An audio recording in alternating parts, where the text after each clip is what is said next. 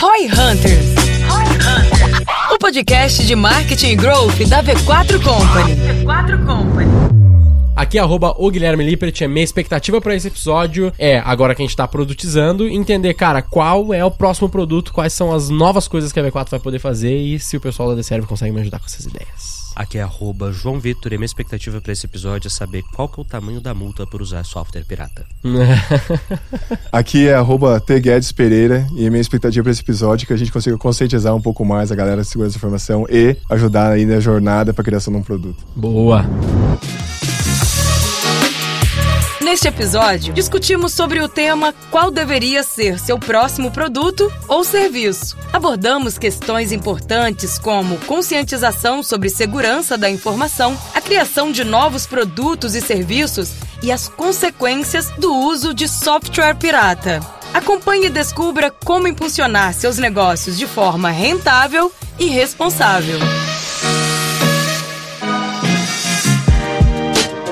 Sejam muito bem-vindos então a mais um Roy Hunters Podcast. Hoje a gente vai falar de um assunto bem legal que é, a gente vai bater um pouco mais em revenue, como criar esses mais produtos, mais formas de gerar receita ali pro seu negócio, principalmente olhando pro B2B, então vai ser muito bom para essa galera. E para nos acompanhar, dessa vez a gente tem um convidado aqui, muitos convidados vêm e hoje a gente tem mais um aqui que é o Thiago Guedes. Seja muito bem-vindo, muito obrigado pela presença. Cara, se apresenta brevemente só pra galera saber quem é você, da onde você tá falando e depois a gente entra direto no assunto aí. Legal, obrigado. Meu nome é Thiago Guedes, sou sócio fundador da DeServe, hoje faço parte do ID Group. Hoje nós somos uma empresa focada em segurança de informação e transformação digital. Uhum. E a gente já trabalha aí com a V4 Contra há bastante tempo, desde 2019 aí. Então a gente veio trocar uma ideia sobre isso, falar sobre segurança de informação e como a gente pode monetizar, ganhar dinheiro através disso, né? Loucura, eu nem lembrava que era desde 2019, assim. É, eu acabo não, não negociando essa parte lá, Sim. né? Então é bastante tempo.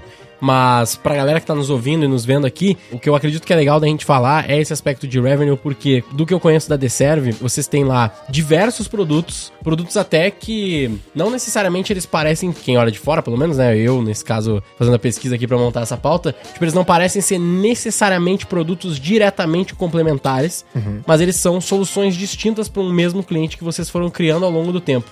Queria que tu contasse um pouco dessa lógica, assim, pô, como que começou? Qual foi o primeiro produto que vocês tiveram? Tiveram e como que vocês foram adicionando? Qual foi a lógica, os motivos para vocês irem adicionando esses produtos ao longo do tempo? Legal. Essa percepção que tu tem é uma verdade, né? A gente tem diversos produtos uhum. e a gente se entende hoje como uma assessoria também. Então, é natural que seja dessa forma, porque cada produto tem uma finalidade e dentro da nossa estratégia de assessoria, a gente, cada produto faz sentido numa determinada fase. Né? É a mesma coisa de tipo, tipo numa jornada? Numa assim? jornada do cliente, exatamente. A gente tá. fala muito de jornada de segurança de informação e jornada de transformação digital. Legal. O nosso início ele foi um pouco amador. Eu sou de veia técnica, meu sócio também é. Uhum. E o nosso sonho inicial em 2012 era viver vendendo antivírus. Então era. Ele vendia Honor com essas coisas ou eram seus mesmo? Não, era revenda. Revenda. Revenda, revenda. Nossa, revenda. Macafé. Café, Norton. Então, sou. sou uh -huh, exatamente. Nossa. E rapidamente a gente viu que não, não dava, né? Não dava pra viver dessa Alguém forma. bota aquele som, por favor, no podcast aqui do Avast, tá ligado?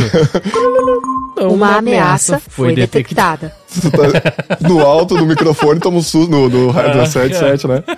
Então, daí a gente foi trabalhando e foi se especializando mais e a gente viu que a gente chegava nas empresas para falar de segurança da informação e o cara não tinha sequer processo, não tinha indicador, não tinha um fluxograma simples, não tinha um BPM, pior ainda, né? Então a gente começou a entender que não só falar de produto, mas a gente tem que falar de negócio, né? Falar de jornada, desenhar esse produto com essa viagem de assessoria ajudando a empresa a crescer como um todo, né? Tem uma, uma percepção que a gente tem, até o Denner fala bastante disso, que é uma empresa não necessariamente ela tem que ser o seu produto, né? Ela tem que ser uma empresa e ela vai ter, vai criando as soluções conforme ela vai entendendo ao longo do tempo essas necessidades. Foi um pouco do que a V4 fez também, porque a gente tem lá assessoria e ao longo do tempo, a gente demorou bastante, mas ao longo do tempo a gente foi ah, otimizando começou... esse produto, né? O Daniel começou de verdade tem o quê? Um ano que ele começou a pensar nisso, mais é, ou menos? a gente levou literalmente 9, 10, quase 10 anos pra realmente começar, tipo, não, peraí, deixa eu otimizar e criar mais produtos, sabe? Sim. Mas eu acredito que o, o motivo também da gente fazer isso é porque a nossa solução. A gente sempre foi muito focado em, em uma coisa, em,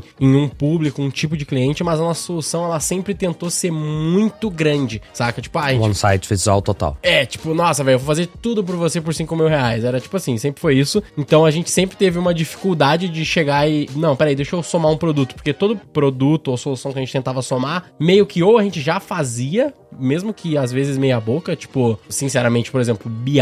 Hum. Nem todas as unidades nossas sabem fazer um bom BI para um cliente. Mas o nosso contrato, se o cara paga mais do que, sei lá, 7 mil reais, no passado tinha isso, né? O cara tinha, teoricamente, BI.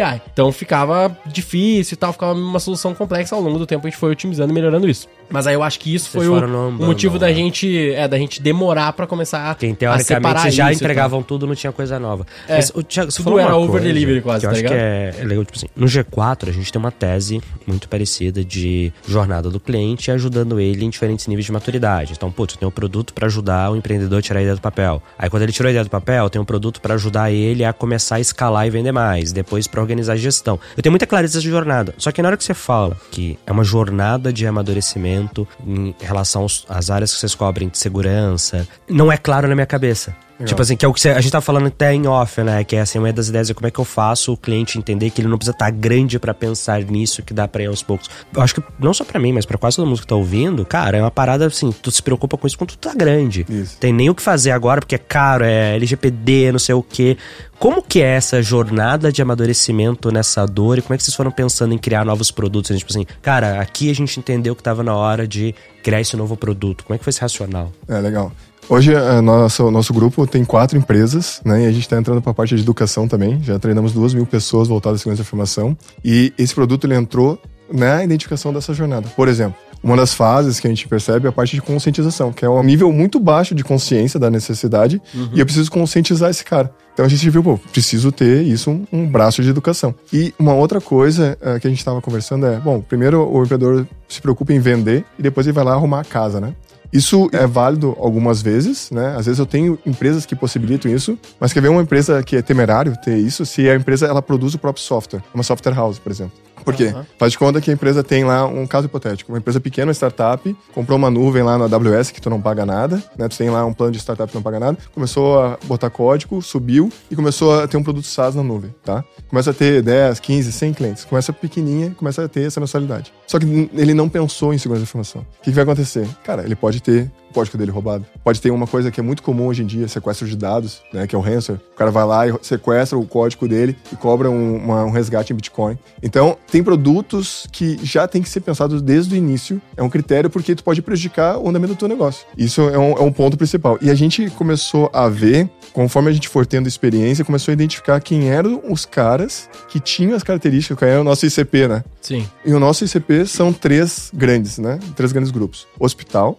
educação e a gente tem também um braço de pessoas que desenvolvem, né? Então, desenvolvem lá soluções de automóvel e tal, mas que tem um software por trás, um uhum. carro-chefe por trás. Porque esse cara que coda, ele geralmente era, é um engenheiro, muito engenheiro, ou é um desenvolvedor muito que técnico, sai. né? É, que sai fazendo. Sai fazendo, pô, funcionou, não mexe mais. Uhum. Daí, daqui a pouco o cara tem vazamento de dados hoje, que tem esse problema da LGPD. Mas mais do que isso, o cara pode inviabilizar a receita dele. Tu tem um e-commerce, que daqui a pouco tu tem um sequestro desse teu e-commerce. O teu negócio para, tu não fatura um dia, dois, como é que fica? Uhum. Né? Teve caso grande com a Americanas. Ah, é lembra da pandemia sim, que teve sim, esse sim, caso? Teve mesmo. Né? Pô, Isso... Ficou vários dias, né, zoado. Exatamente. E qual foi o impacto que teve aquilo ali? De bilhões, né? Então, entende? Respondendo a tua pergunta foi, a gente começou a identificar quais eram as empresas que já tinham desde o início essa necessidade de segurança de informação e desenhando, tá, beleza, deixa eu entender o teu negócio, o que, que tu precisa ver primeiro. Pô, preciso ter uma solução de nuvem, etc. Então, a gente foi personalizando para esses caras, pra gente não ficar só no grande, senão a gente atenderia só G4, a V4, só empresas que já têm uma maturidade alta, que já tem caixa para isso. A gente quer acompanhar esse cara na jornada toda, desde as pequenas coisas, gente citou o antivírus, né? Uhum. Desde o do antivírus, que é uma coisa importante, mas muito mais, desenhar processo, tudo, a jornada inteira dele ver a Deserve, né, ver o Grupo ID Group como parceiro. Quando tu fala jornada, eu diria que é tipo uma jornada de segurança da companhia ou, ou tu descreveria essa jornada? Jornada de segurança. Forma? Sim, a gente hoje, o nosso LTV hoje é de dois anos. Então a gente tem cliente desde a fundação da empresa com a gente. Uhum. Por causa disso, a gente está acompanhando o, o crescer dela junto e a gente está olhando junto. E o sucesso para nós é quando a gente começa a participar do planejamento estratégico da empresa. Seria certo pensar o que é tipo, a cada nível de maturidade que você tá como empresa, como negócio, existe quase que, cara, um piso de nível de preocupação com segurança que, cara, não ter isso aqui, tu tá correndo um risco, risco burro, é risco da ruína, que nem o primo fala. E aí você meio que vai com a empresa e falando, olha, o ideal é que você tivesse isso, mas, cara, deixa eu te ajudar a garantir pelo menos esse piso aqui. Putz, quando a empresa acabou de começar, acabou de lançar seu e-commerce, cara, o que, que é o mínimo que você tem que ter? Ah, seu e-commerce agora já tem um volume legal de clientes. O que, que é pelo menos o mínimo? E aí ajudando o cara a entender, olha, entre o mínimo e o ideal, existe aqui o faz sentido dado o seu tamanho, sua margem, o seu a segurança que você, por exemplo, o meu CEO hoje, que é o Lucas, ele é paranoico com isso. Uhum. Então a gente faz muitas coisas que não são necessariamente assim, cara, é obrigatório ter, ter muito nice to have, que uhum. é pro menino dormir em paz à noite. Uhum. Então, assim, ajudar esse posicionamento seria mais ou menos essa lógica, assim, que você faz com as empresas ou é outra coisa? É isso mesmo. Acho que tu resumiu bem, né? Porque como a gente, a gente tá falando de segurança de informação, a gente tá falando sempre de camadas, né? De camadas, de perímetro. Eu tenho desde o básico ao avançado, uhum. né? Eu tenho toda essa jornada desenhada e o que tu resumiu foi bem isso mesmo. É bem isso mesmo. E outra coisa, essa segurança, ela é cumulativa, né? Eu não consigo botar lá o nice to have sem ter o basicão, o must must have, né? Eu preciso ter lá o que eu preciso ter naquele momento. E depois tem um passo eu... a passo, né? Tem um passo a passo. Uhum. Porque tu, de repente, tu tem que ter maturidade, às vezes tu tem ferramenta e não tem treinamento. O The Serve Academy, que é o nosso braço de educação, surgiu dessa necessidade de, às vezes, o cliente tinha uma boa solução, mas não sabia operar. Daí tá, a, a The Serve fazia, fazia terceirização, ótimo. Tá, mas daqui a pouco ele queria ele fazer, e ele não sabia. Daí, ou ele pegava uma ferramenta que já era do métier dele, ou contratava alguém de fora. Não, vou te ensinar, eu vou te treinar. Então, sim, perfeito, é, é isso que tu falou. É, cada nível de maturidade requer uma estratégia de segurança. Eu acredito que o, o aprendizado aqui, assim, que é legal, que eu queria ver se tu concorda, se foi mais ou menos o que vocês fizeram, é, é mais ou menos assim. Eu pego uma empresa, eu vou ter os meus clientes, eu acabo fazendo alguma coisa, seja, sei lá, segurança da informação, seja LGPD, seja antivírus, o que for, eu vou ter alguma ou algumas soluções que eu vou trazendo pro cliente. Uhum. Só que ao longo do tempo, você foi entendendo que esse cliente tem diversas nuances, né? Tipo, pô, daqui a pouco o cara tem, ele não entende muito bem se é para ele, ou ele não entende muito bem quando fazer, ou ele não entende muito bem se ele tem que manter alguma manutenção ou algo do gênero, e tu vai entendendo essas especificidades do cliente e com esse entendimento que a gente costuma chamar dentro da V4 hoje em dia, pelo menos, de account planning, que é a gente planejar essa conta, entender todas as necessidades desse cara, você também foi desenvolvendo produtos. Isso. Né? Eu queria que tu falasse, comentasse sobre isso e ao mesmo tempo falasse tem um produto de vocês que, para mim, ele é bem distinto do que a gente falou até agora, porque a gente tá falando de segurança e tal, e educação. Uhum. E aí eu sei que vocês têm, por exemplo, um produto de aluguel de hardware, né? Aluguel de Ótimo. notebook, de computador, uhum. que,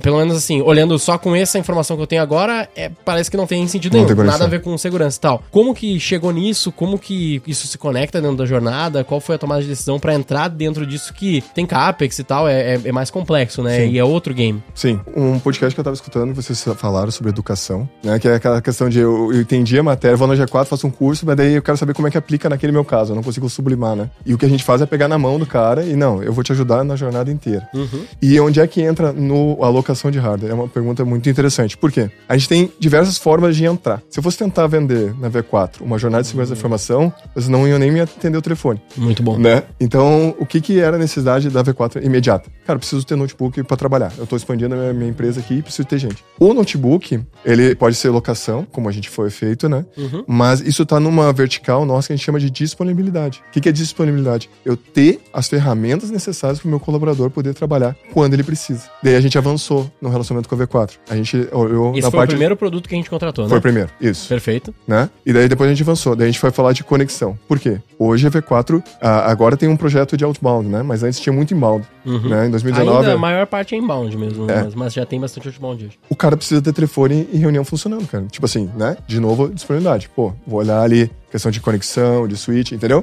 Então eu aproveitei da oportunidade que foi essa entrada na disponibilidade uhum. e a gente vai evoluindo, né? Qual seria um grande passo no caso concreto, né? É a gente falar aí de uma jornada. Aí sim, isso vai muito da estratégia da empresa perceber que segurança da informação faz parte. Porque hoje, em grandes empresas, o CISO, ele tá colado no CEO, né? E, o, e o DPO tá colado no cara de estratégia mesmo. Quando eu vou lançar um novo produto, eu vou virar pro meu CISO, meu cara, meu DPO e dizer, ó, oh, eu quero fazer o produto XPTO para G4. Isso aqui, quais são os controles que eu tenho que ter desde a concepção, né? Que é o Privacy by Design, né? Desde a concepção do produto. Chega lá o cara, geralmente pessoas criativas chegam lá com uma baita ideia, né? Vou resolver aqui o produto com X e tal. Tá, mas como? Quais é os controles? Qual é a segurança? Então, a tua pergunta, é assim, na verdade, é a porta que foi dada, né? Uhum. Porque a V4, ela teve isso que a gente conversou, de ter um, de ter um crescimento, e daí ela teve uma necessidade naquele ponto que a gente podia entrar. Cara, Mas a gente é total o foda-se pra esse aspecto. assim, Exato. a gente era, né? Então é vende, vende, bota cliente pra dentro, vambora, dinheiro, caixa e, cara, segurança, essa estrutura não. A maioria são. Eu diria que a gente não é bom nisso ainda, sabe? Deve estar bem melhor agora com a ajuda de vocês, mas assim,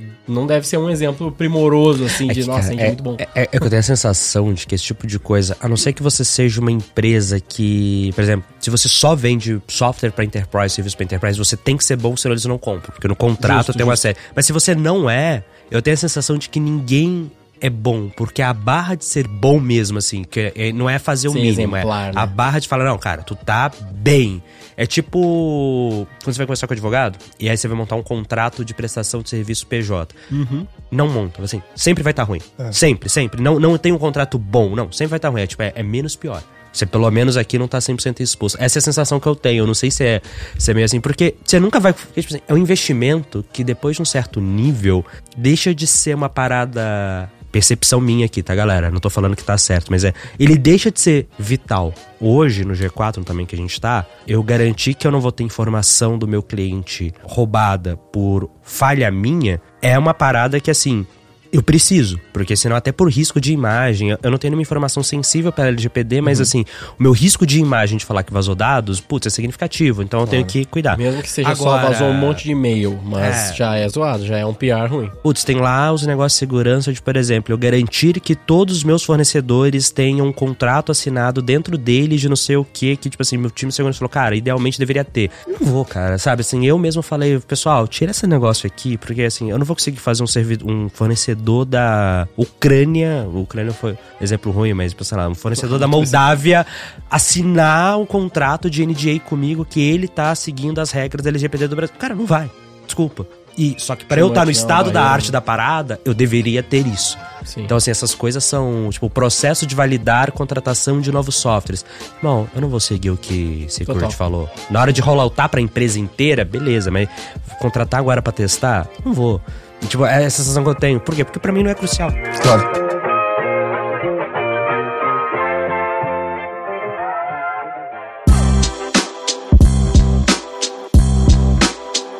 Mas voltando até nesse ponto ali do aluguel de hardware, não tinha pensado nesse exemplo, muito bom que ele é uma. O, o que no varejo seria chamado de boi de piranha, né? Que é, cara, só pra chamar atenção, o cara compra aqui, deve ter margem, obviamente, mas não deve ser o teu melhor produto a nível de margem. Fazendo um- uma extensão ao máximo aqui do conceito, vocês poderiam até, quem sabe, dar o aluguel de graça pro cliente. Claro, não deve fechar a conta, mas daria pra ser isso, porque não é o que vocês querem. Vocês não querem ganhar dinheiro com isso, vocês querem ganhar dinheiro com o restante dos serviços, né? Mas daí eu tenho uma provocação, que é tipo assim, até onde vocês vão? Porque vou jogar um exemplo bem idiota aqui, mas só pra ficar bem óbvio, né? Que é tipo, eu também preciso de máquina de café. E eu também preciso de café. E isso vocês não fazem, né? Não. Por que não e por que que hardware sim? Claro, eu eu imagino a resposta, mas tipo, quando eu perco ou não foco, saca? Tá, tipo, sim. essa, eu não sei o quanto vocês já discutiram isso internamente. Isso, é uma discussão recorrente lá. Só respondendo a primeira questão, essa questão de até onde eu vou na minha política. Sim, tu tem uma análise de risco, onde tu vai botar, cara, quais são os meus riscos aqui, quais são os impactos que eu vou ter. E vai ter que ter uma discussão. Se tal risco se concretizar, que acontece com a minha empresa? Ah, vou tomar uma multa lá. Tá, mas é tranquilo, sei lá, é uma multa de 10 mil reais lá. Ou chega pro CEO da G4. Dá pra, pra pagar uma multa de 10 mil? Ah, dá. Tipo assim, não, não vamos implementar isso aqui, esse controle.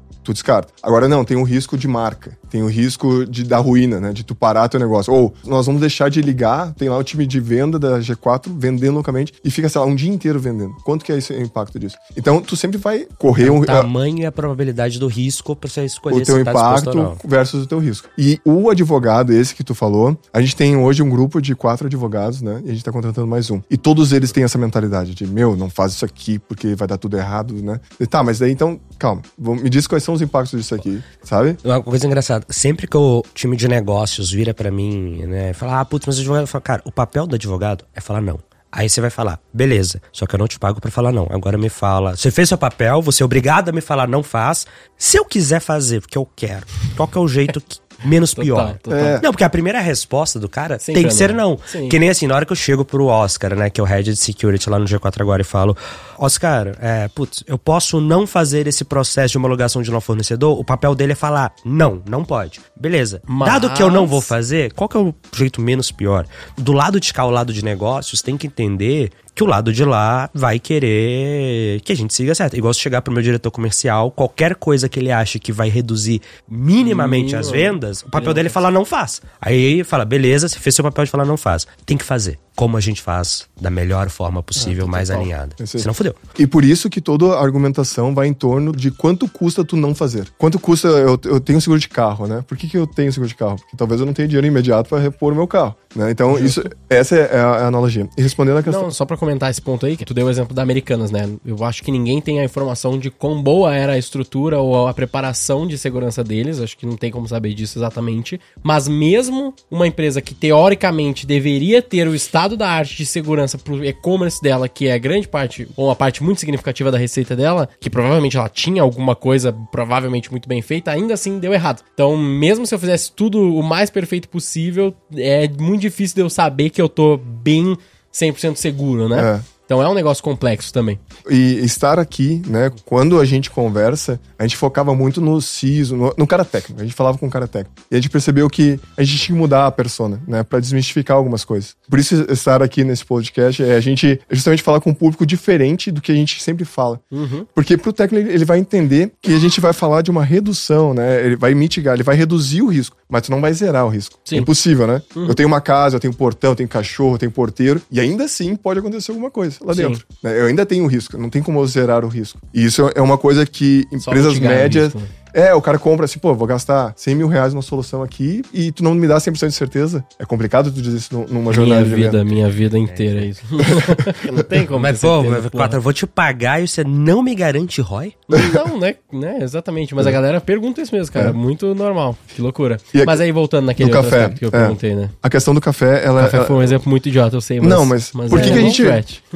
por que, que a gente não vende outras coisas além do notebook, sendo que tem demanda, né? Cara, porque a gente sempre vai olhar, a gente gente se propõe a ser, como grupo, né, uma empresa one-stop shop. Que o cara pode ir na nossa empresa e qualquer coisa relacionada à segurança da informação ele vai encontrar, Perfeito. entendeu? Se a gente não entregar nós mesmos, como grupo, né, de quatro empresas. Se eu não conseguir entregar no grupo, eu tenho um parceiro para te trazer junto, te indicar. Por exemplo. One Stop Shop for Security in Business. Tipo, alguma coisa assim. Exatamente. Pode crer. Porque o cara. Imagina, Toma essa PUV aí.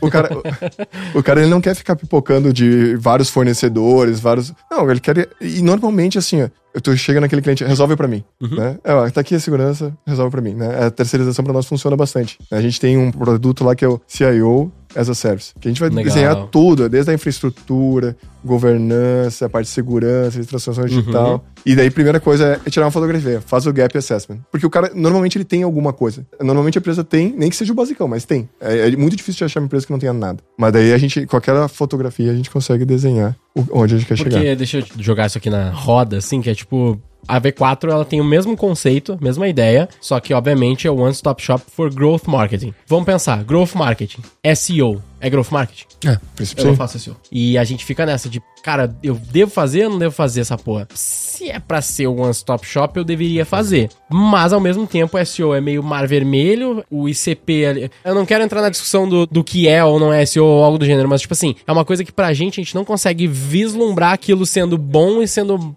vantajoso pro negócio. Não, mas aí eu acho que tem uma questão importante do que ele trouxe. Fazer SEO e usar SEO como porta de entrada são coisas diferentes. Não, porque é uma fazer SEO é... no meu caso. Não, mas é porque a, o racional muda. SEO como produto standalone faz sentido na V4? Talvez a resposta seja não. SEO como uma oferta que eu só coloco para quem já tem outras coisas e aí eu travo a chance dele dar dinheiro para um potencial competidor ou tirar dinheiro de mim e colocar ali, passa a ser uma proposta de com valor diferente. estratégia de retenção. Então, como estratégia exemplo. de retenção, uhum. de ganho de share of wallet, de, de, de aumento de wallet. Então, tipo assim, tem produto no G4, por exemplo, que se você não for cliente de outras coisas, o clube. Eu não vendo o clube se você não for aluno de imersão. Ponto. Não vende. Uhum. E até pode vender se você comprar os dois. Até pode. Mas assim, eu só vendo o clube para quem é aluno de imersão. Porque se eu fosse não, tentar vender o clube sozinho, standalone, eu ia estar no Mar Vermelho que tem um monte de mastermind por aí. Uhum. Né? Tipo assim, o clube não é mastermind, mas no resumo dá pra você falar que é. Tem um monte de mastermind por aí. O cara não é vai ter cara, aquela mesma conexão fora, comigo. Assim, né? G... se fosse uma Exato. Ele não vai ter a mesma conexão comigo como o G4 para entender o valor da comunidade, porque o clube ele tem quatro encontros por ano. Então, tipo assim, putz, se eu tentasse vender ele sozinho de cara, ele não seria um bom produto. Uhum. Agora, lá dentro, para quem já é meu cliente, ele é um produto assim, não é que ele é bom, ele é sensacional, ele é incrível. Porque ele aumenta a retenção, ele aumenta a LTV, ele aumenta a rec... ele aumenta tudo de Cria quem já é meu lovers cliente. pra caralho. Pra né? tipo, só de quem já é meu cliente. Uhum. Então, talvez a reflexão aqui, e aí o que ele falou é, putz, talvez se hoje criar ali a parte de aluguel de equipamento por si só, não faria sentido. Não é um bom business. Não seria um bom assim. business de expansão de wallet, do, de share of wallet.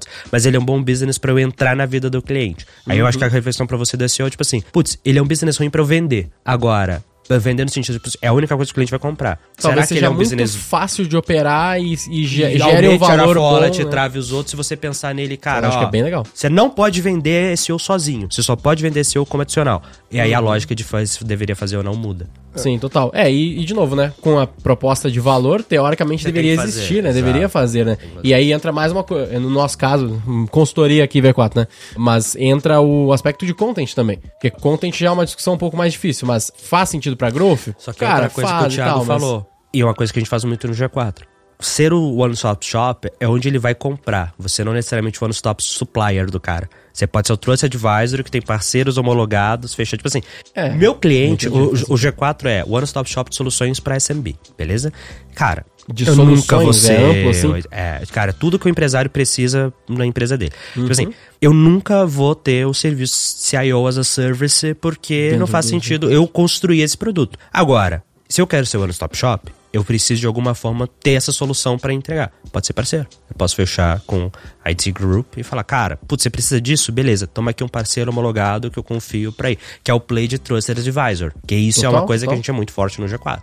Sim. Então tem esses caminhos para você pensar que é a dor do cliente, você é quem na visão do cliente você é quem resolveu, não necessariamente é você quem entregou. Não, total. É, e porque no fim das contas, quanto mais tu entende do cliente, mais tu vai entendendo desses problemas e vendo o que, que tu consegue resolver e o que, que tu consegue, pelo menos, ter alguém para resolver, né? Exato. Um exemplo nosso é de e-commerce. Tipo, tu citou de e-commerce no aspecto de segurança. Uhum. Eu posso citar e-commerce no aspecto de logística, por exemplo. Cara, tem muito e-commerce que tem treta de logística, não consegue resolver logística, não consegue ter ali o, uh, o armazenamento correto dos seus produtos e tal. Tipo, eu, como V4, nem ferrando eu quero entrar nesse BO, entendeu? Mas hoje eu não tenho nenhuma dica pro cara. Não, vai aqui e fala com esse cara aqui. Não é algo que eu soluciono para ele, sabe? Sim. Mas talvez pudesse ser algo que eu pelo menos tivesse um parceiro ou algo do gênero, né? Mas o que eu quero trazer pra galera que tá nos ouvindo aqui, para não ficar talvez tão abstrato é esse processo, esse pensamento. Como que você pensa no que, que você vai resolver, como que você identifica melhor isso, que o caso de vocês é perfeito. Pô, uh, até é legal contar disso, tipo, como que vocês chegaram nesse produto especificamente do aluguel de máquinas, de por máquina. exemplo? Adicionalmente, só falando um pouquinho desse One Stop Shop, né? Às vezes tu tem que ter um produto que nem é do teu métier, por exemplo, fazer dashboard. Tem a ver com segurança e informação diretamente, né? Hum, no, é. nosso, no nosso caso, não. Mas eu preciso dar um jeito de ter uma gestão à vista, entendeu? Pra ter sentido o que eu tô entregando para ele. vocês fazem? Sim, a gente faz. Legal. Mas não tem a ver com segurança e informação. Eu uhum. preciso, mas eu preciso demonstrar para ele assim, cara, pra ter essa jornada, esses KPIs, tudo que eu te fiz aqui, tudo que eu disse, eu quero te entregar de uma maneira visual. Porque é produto eu, que existe para tangibilizar a entrega de outro e não porque ele Nada a ver com segurança da informação. Entendi. Nada a ver. Porque a gente fazia o processo o cara não via o processo. E daí, né? Porque segurança da informação, cara, está funcionando, né? Tá tudo bem. Uhum. Essa questão dos produtos também, tu tem que olhar para dentro também, né? Da casa, o que que tu tem de capacidade técnica, de pessoas, de produto, de mercado. Sim. Né? O que que o, o teu concorrente está fazendo também, etc. A questão ali que tu levantou do hardware, ela é sim uma necessidade da própria segurança. E a gente poderia fazer via parceiro, tá? Justo. Só que ter um notebook me dá um subterfúgio que é ter o um relacionamento com o cara.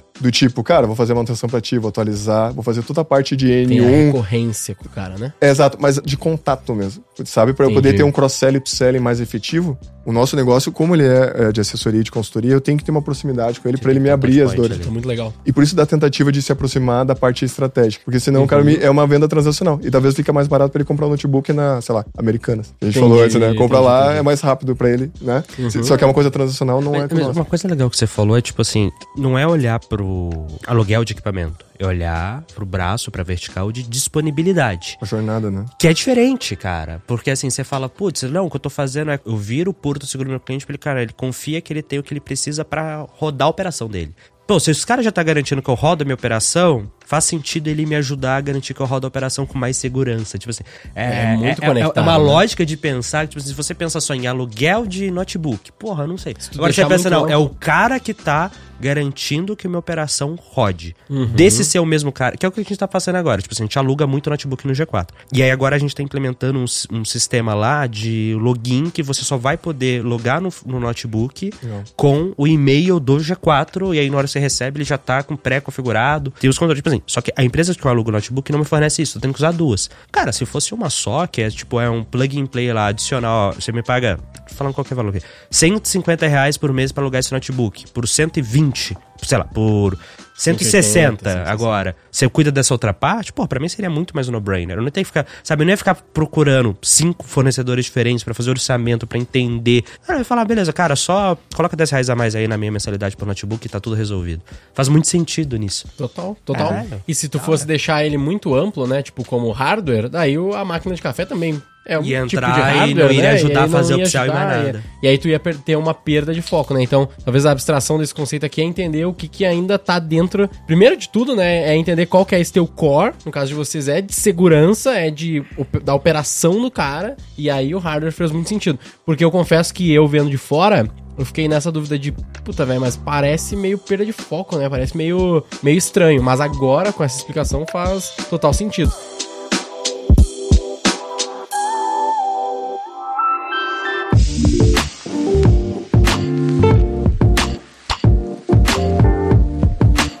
Vocês tiveram alguma referência sobre isso ou foi tipo mais por lógica vocês foram descobrindo as tretas dos clientes e foram montando isso com, com os clientes mesmo? A gente trabalha bastante com, com entrevista, né? A gente cola no cliente, pergunta as dores, né? A gente tenta achar outros stakeholders, não só o compras, né? Uhum. Outros stakeholders para entender a situação do cliente também. Vocês E- chegam a fazer, tipo, a gente chama de mapa de poderes. Tipo, quem são as pessoas dentro da empresa, o que, que elas fazem, quais são as dores delas, diferentes. Vocês chegam a, a ter essa, essa conexão com mais stakeholders, então. É, a gente faz isso sim. A gente usa uma matriz da Microsoft, mas eu acho que a ideia é a mesma, é a mesma assim. Quem é o caneta e quem é as pessoas que influenciam Como é que é essa matriz, só pra eu sacar? É o Power Sponsor, o Sponsor e o Nina, né? O Nina não autoriza e não é o cara que atrapalha a negociação. Não é o cara que autoriza e não atrapalha- É, não autoriza e não aprova. É o cara que é... Caralho, legal. essa Porque às vezes tem sinceramente. pessoa que é bem intencionada, mas o cara te toma tempo e ele não tem nenhum poder e, e, cara, vai fazer um monte de coisa, vai te pedir um monte de coisa e vai te perder tudo. Tipo, só um curioso, assim, meio que só Ué. um curioso. Ou o cara quer mostrar trabalho dentro de casa, né? Pô, entrei na empresa e quero mostrar trabalho, né? Saquei. É isso que a gente usa lá. Que massa. Mas a gente faz isso sim.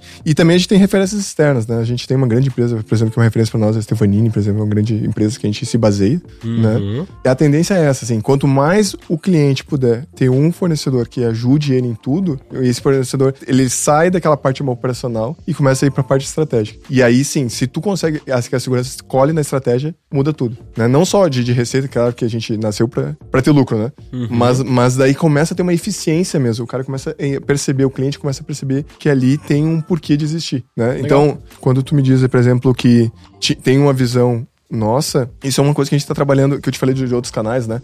Isso é um esforço que a gente tá fazendo agora, porque, cara, quem é, é o nosso contato? Começou com uma pessoa técnica, depois foi compras, então isso, a, a- a organização não tem uma visão da gente, né? E esse do esforço de, de eventos, de outros canais, de, cara, de mostrar, não, é para além disso aqui, é para além da máquina, né? Tem muito mais coisa. E, por exemplo, não sei se tu sabia dessa questão que eu te falei da, da conexão. Tu imaginava isso, que a gente ia trabalhar isso? Não. Porque não aparece. Como é que eu boto isso no dashboard, por exemplo, né? Tava falando antes de tornar tangível, né? Uhum. É um desafio, porque é um, é um, é um trabalho silencioso, assim, de, de prevenção, né? E, cara- e às vezes o cara não tem uma dor. Se o cara tem uma dor, ele, ele compra um produto pra resolver. Sim. Mas é, a gente quer prevenir que aconteça. Esse é um desafio. Legal. Ah, como que é é, esse desafio daí dentro de casa de, tipo assim, vocês terem esse leque de produtos, que se eu não me engano são uns oito produtos mais ou menos, né? alguma coisa assim. Aham. Como que vocês fazem a gestão disso? Tipo, vocês têm um, um dash, vocês têm um planejamento, uma lógica desses produtos quando que eles se conectam? Como que é isso? É que eu falei da jornada, então nós temos a jornada toda desenhada. Cada jornada é uma caixinha. Tem mais de oito, mas daí são através de parceiros, né? Tá bom? E cada uma dessas a gente tem um descritivo do que, que a gente entrega lá dentro. Por exemplo, ele vai falar de automação. A gente já pegou alguns clientes, por exemplo, assim, tem lá a landing page do cara, gera o lead, joga lá para um Google Sheets da vida, uhum. do Google Sheets vai jogar lá num RD, CRM da vida. Tá bom. Tá? Cara, porque não faz isso direto, né? Tu tem um risco que tu não precisa ter, ou tu tem uma redução de custo, de licenciamento, etc. Quando é que eu vou ver isso? Na jornada. Só que isso é lá na frente, não é a primeira coisa que eu vou fazer. E eu trato isso como projetos. Então, cada caixinha dessa, eu tenho um descritivo do que, que eu vou entregar naquela caixinha. Eu tô, na, eu tô na etapa de infraestrutura com a V4. Eu sei quais são os steps. Cada step é um, é um cardzinho no meu Kanban. E eu tenho o gestor de projeto lá, tá, vê lá o notebook, vê lá o antivírus, vê lá se tá com a fonte funcionando. Tem os requisitos disso, entendeu? E daí a gente tá sempre olhando a maturidade. Pô, chegou no nível de maturidade que dá para passar para a próxima etapa, eu já vou falar com. A gente tá falando com o Torres agora, né? Uhum. Torres, aqui, cara, outra A gente pode subir um degrauzinho aqui, vamos, sabe? E ah, vamos ou não vamos, vamos testar. Né? E não necessariamente eu preciso fazer 100% disso aqui, porque às vezes eu, se eu fizer 40% da infraestrutura, eu já posso começar a falar de segurança em paralelo. E, então, só para ver se eu entendi, né? Produtos que vocês são os fornecedores de fato, não é parceiro, eles são tratados como jornada e a implementação dessa jornada no cliente é tratada como se fosse um grande projeto para fazer o cara ele essa jornada ela é condizente com o nível de maturidade do cliente naquele Exato. aspecto. Então, cara, ó, se tá nesse produto, por exemplo, produto de outsourcing de equipamento, né? De aluguel de equipamento, cara, isso aqui quer dizer que você tá numa jornada que é a jornada de disponibilidade. Isso. E aí eu tenho um projeto para garantir que você cumpra a jornada inteira de disponibilidade dentro da sua empresa com todos os camanzinhos ali, todas as coisas, cara, todos os cheques que tem que ter para você atingir o nível máximo de maturidade ali. Cara, é uma forma bem legal de pensar em solução para o cliente nisso, porque você transforma a jornada dele num projeto da sua empresa. Exato. E, não é mais entregar o produto.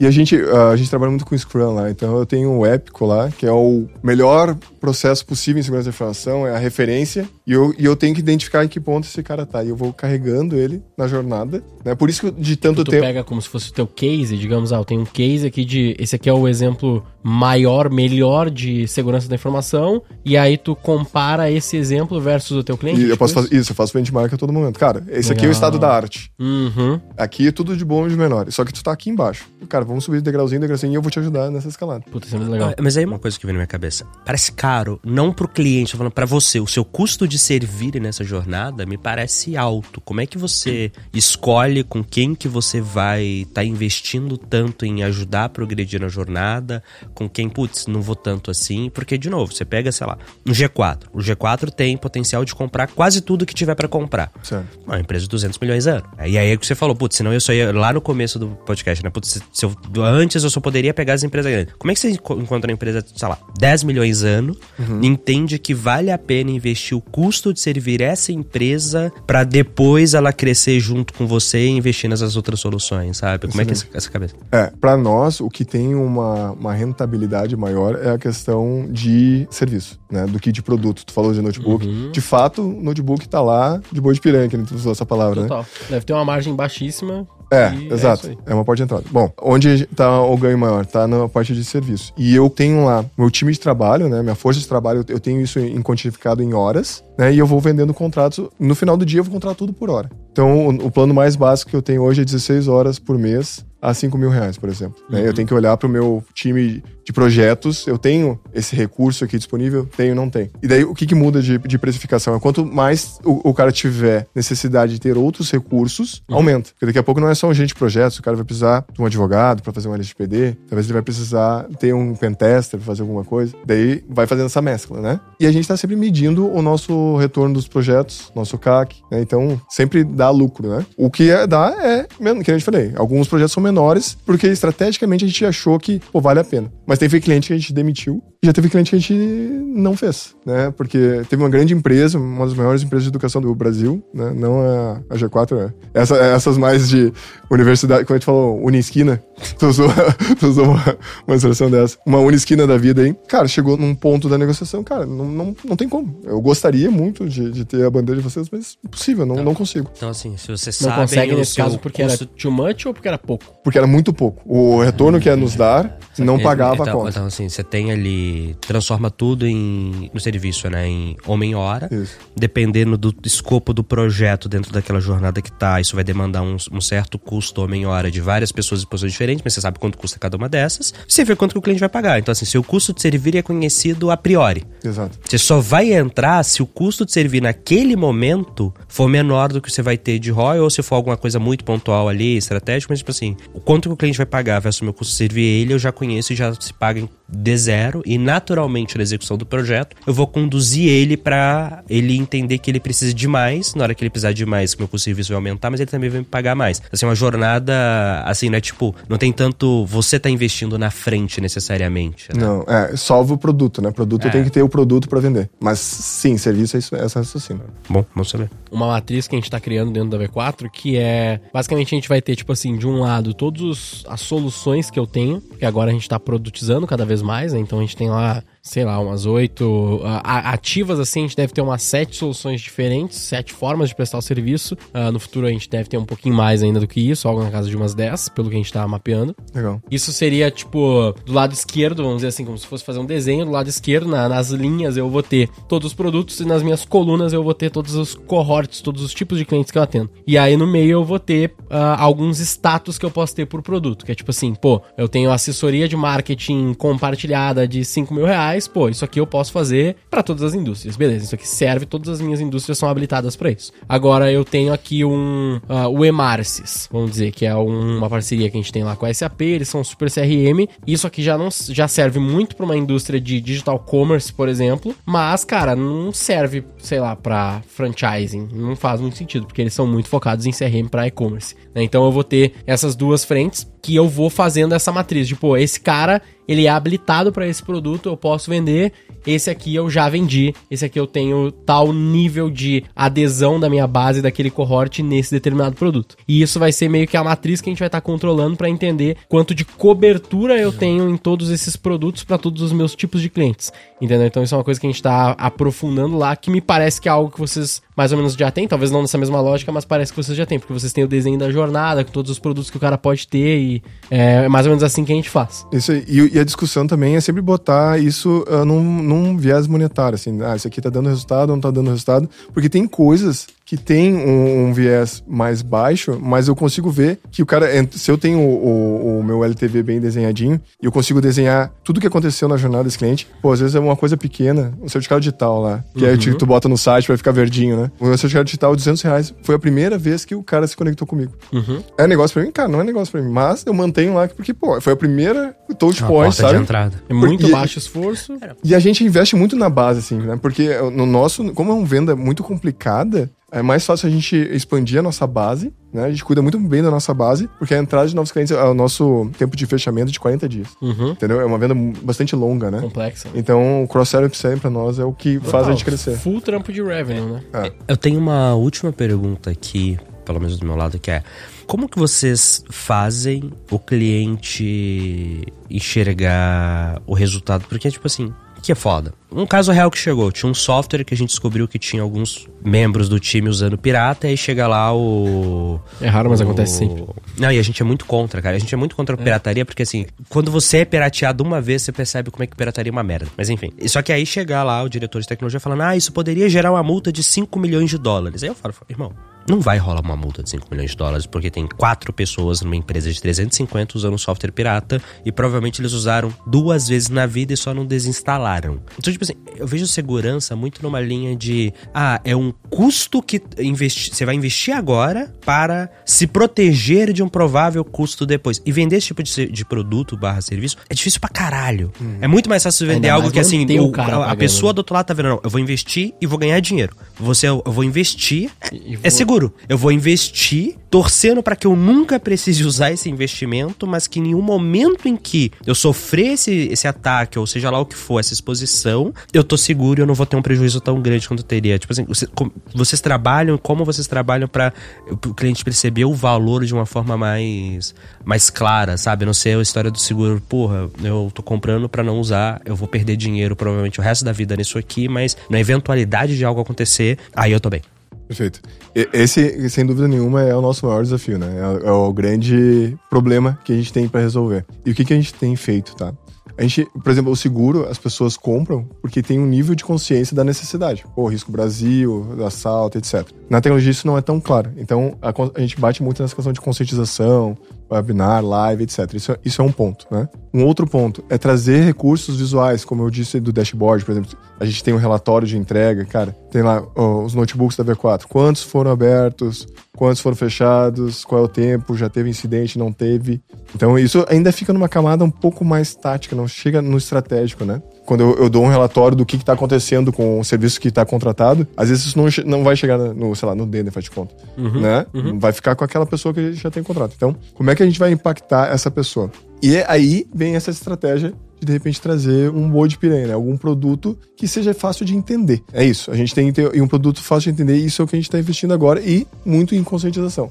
Nós estamos trabalhando num projeto novo agora. Uh, isso a gente lançou, cara, faz um mês, de canais, né? Porque a gente tem muito advogado. Desses dois mil pessoas que a gente formou, a gente formou 1.100 advogados. Então, mais da metade é advogado. E daí, esses caras estão com outros clientes. Então, esse cara pode ser um canal de uh, persuasão e de conscientização. É aquele negócio do chegar e dar o problema, esse advogado ele pode falar. Mesmo que, que, que de forma geral, né, da repente não tão técnica, mas a LGPD ela tem alguns pontos de intersecção com segurança da informação. E o advogado pode ser um canal de dizer, meu, pô, já pensou fala nisso aqui? aqui? Fala com esse cara aqui, sabe? Uhum. Não, não que ele vá saber vender e que ele vá dominar o assunto, mas conecta. E ele já ganha com isso junto, né? Tem um programa de canal nesse, nesse sentido. Então, assim, é um business difícil de vender, mas a parte de educação nos permitiu acelerar isso, né? A gente praticamente dobrou o faturamento, né? A gente vai fazer 20 milhões esse ano por causa da educação. A educação tem crescido muito, muito mais. Era começou em 2019, no início da pandemia, a gente lançou os cursos e ele tem sido uma taxa de crescimento muito maior, de 78%, e enquanto o nosso business core é de 40%. Uhum. Em algum momento eles vão, vão vai se passar ali, sabe? Porque a educação tem muito mais engajamento. É. Mas é um desafio, é um desafio. É, o aspecto de educação pra gente, ele também teve esse ponto, assim, de crescimento, né? De. Não, não vou dizer que é mais fácil necessariamente de vender, mas, tipo assim, tem muito público uhum. buscando. Mas ao mesmo tempo a gente deu uma segurada pelo aspecto de foco. Sabe, tipo, a gente começou o ano, a gente virou o ano com um PNL que a gente queria fazer. Ah, não lembro agora quanto que era de receita, mas acho que era tipo assim, 4 milhões de reais só de educação. Legal. E aí a gente, tipo, o nosso PNL, esse quarto já é basicamente zerado, assim, de educação. Porque, não zerado, mas tipo assim, muito menor porque pra gente, no nosso caso, sendo meio falta de foco, assim, na nossa visão, porque eu tenho que formar única e exclusivamente para servir ao restante do meu business. Então, ah, eu vou formar a gente que eu vou contratar depois. Ou eu vou formar o franqueado. Uh, mas eu não faço hoje, eu tenho zero produtos de educação, por exemplo, pro meu cliente final. Sabe? Tipo, de vou formar ele para que talvez ele fique mais educado para que ele use melhor o meu serviço. A gente não tem isso hoje. Pode ser, a gente pode discutir sobre esse ah, aspecto. Eu, eu tive essa conversa não... com o Daniel que eu achei ideia ruim. É? Porque você vai formar o cara. É o core, saca? Não, não é isso. Você vai formar o cara para ele a tendência que ele acha que não precisa de você. Então, justamente por isso que a gente não tem é, esse tipo de coisa, entendeu? É, mas é,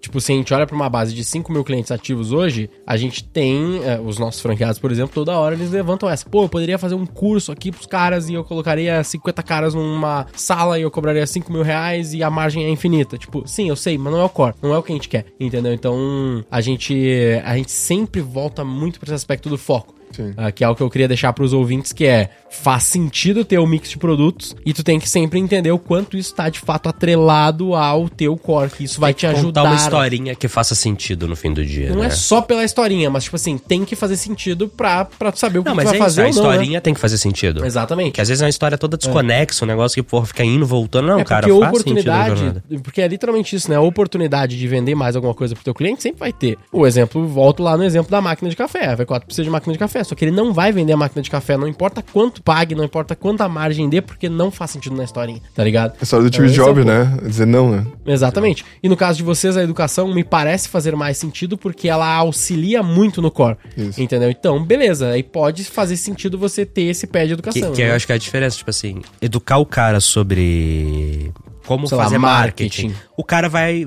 Cara, meio que você vai preparar o cara para ele fazer sozinho. Sim. Educar o cara sobre segurança da informação e falar, mano, não dá para fazer sozinho essa é. merda. Eu vou precisar eu vou contratar software, sistemas, outras coisas. Tipo assim, Total. ele tá formando o cara que talvez, mesmo que não contrate ele, esse cara, ele por definição vai ter que contratar serviços, produtos para ajudar. No seu caso, né, no caso da V4, se eu educo o cara sobre marketing, como fazer, o default é, não preciso de ajuda, sei fazer. Tô falando que o cara é. tá pensando certo ou errado, não, mas assim, é, é o esperado. O máximo que a gente tem é um topo de funil. Que seria, sei lá, o livro, ou talvez o cientista, que mesmo que o cara faça, ele não consegue sair dali, tipo, ah, meu Deus, mesmo nível do que eu tenho um franqueado Exato. que tá lá operando um monte de projeto. Mas é legal, o cara ter um pouco mais de nível de consciência sempre nos ajuda. Os nossos melhores clientes são clientes que têm um nível de consciência um pouco maior. Mas eu não vou lá fazer uma imersão do G4 de 3, 4 dias, um clube, um negócio. Por mais que, de fato, dê dinheiro e tal, é algo que é viável, o próprio G4 tá aí como prova, né? Não tá no meu core, não ajuda o resto do meu funil, então eu não vou fazer. Então isso foi uma decisão que a gente tomou dentro da V4, a gente teve essa discussão, a gente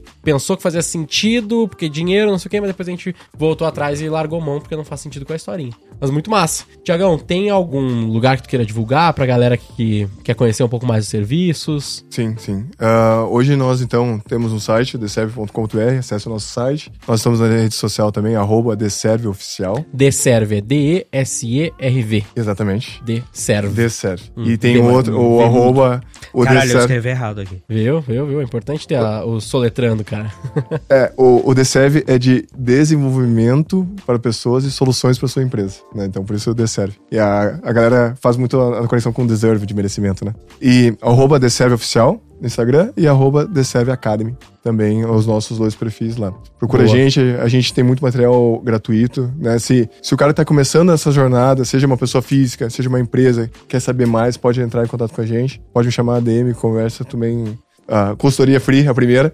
É, boa, boa, boa. né? Então a gente tá, tá sempre nas redes sociais e também no YouTube também, fazendo bastante live, né? E a DCV Oficial também. No... Bravíssimo. Obrigado. Muito bom, obrigado pela presença. Obrigado a você.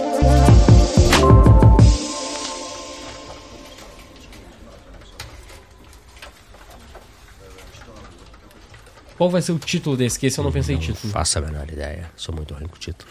Tem uma ideia de título? Tu é bom de copy? Sou bom de copy. Como ter revenue com segurança da informação. Com cybersecurity.